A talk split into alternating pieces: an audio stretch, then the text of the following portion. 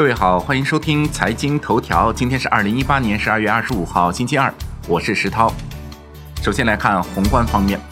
国务院关税税则委员会决定自明年一月一日起，对七百零六项商品实施进口暂定税率；自明年七月一号起，取消十四项信息技术产品进口暂定税率；自明年一月一日起，对化肥、磷灰石、铁矿砂、矿渣、煤焦油、木浆等九十四项商品不再征收出口关税。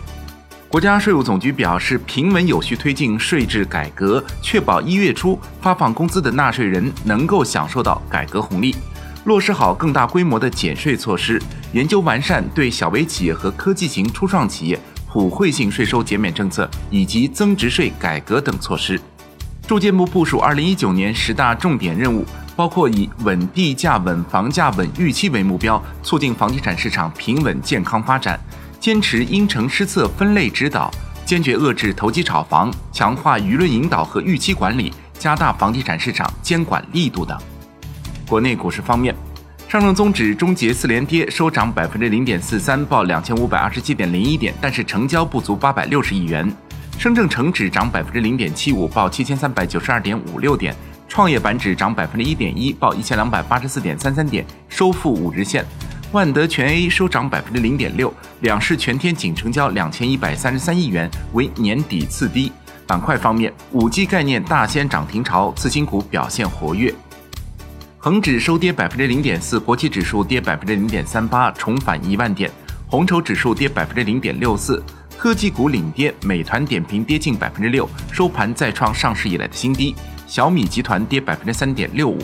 新三板加 H 第一股君实生物上市首日逆势涨幅超百分之二十。圣诞假期来临，港股周一交易半天，下午休市。中国台湾加权指数收盘跌百分之零点一，报九千六百三十九点七点。台积电跌百分之零点五。